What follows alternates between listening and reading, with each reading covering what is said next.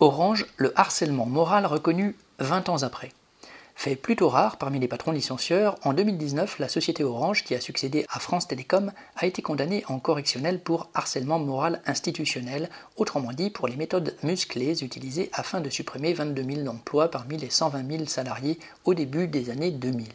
Mais près de 20 ans après les faits et un an et demi après le jugement, l'indemnisation des salariés est pratiquement au point mort. En 2005, 65% des salariés de France Télécom recrutés avant la privatisation étaient fonctionnaires. Ne pouvant recourir au licenciement, la direction utilisa d'autres méthodes pour les mettre dehors en masse. Citation, par la porte ou par la fenêtre, fin de citation, comme l'avait dit le PDG de l'époque, Didier Lombard. Il s'agissait de faire passer leurs conditions de travail de difficiles à invivables. Ceux qui restaient malgré tout étaient coupés de leur ancienne équipe de travail avec des mutations forcées d'une ville à l'autre.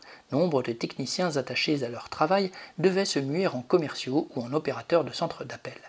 La hiérarchie intermédiaire était prise entre le marteau et l'enclume, et s'il était beaucoup question de stress et de souffrance au travail ayant conduit plusieurs dizaines de salariés jusqu'au suicide, ce n'était pas un problème individuel, mais la conséquence de la lutte implacable d'un patron contre tous, dans laquelle chacun se sentait isolé. Le jugement de décembre 2019 a reconnu une stratégie patronale, citation, visant à déstabiliser les salariés, à créer un climat anxiogène et ayant eu pour objet et pour effet une dégradation des conditions de travail, fin de citation, avec à la clé une amende pour Orange de 75 000 euros, le maximum prévu par la loi.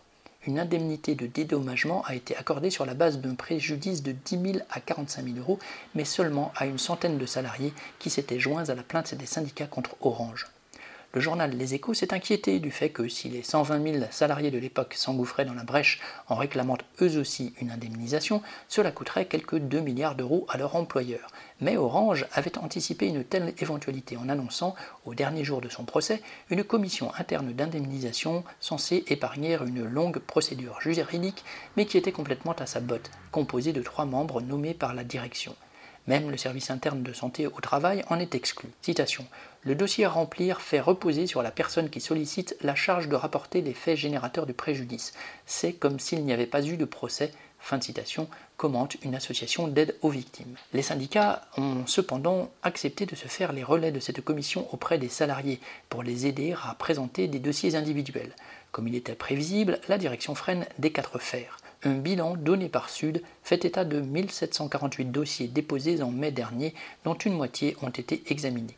Eh bien, le quart de ces dossiers ont été rejetés, au point que ce syndicat envisage un nouveau procès. On peut espérer que davantage de travailleurs obtiennent finalement une indemnisation. Orange, qui a pris le relais de France Télécom comme patron de combat, doit payer. Correspondant lutte ouvrière.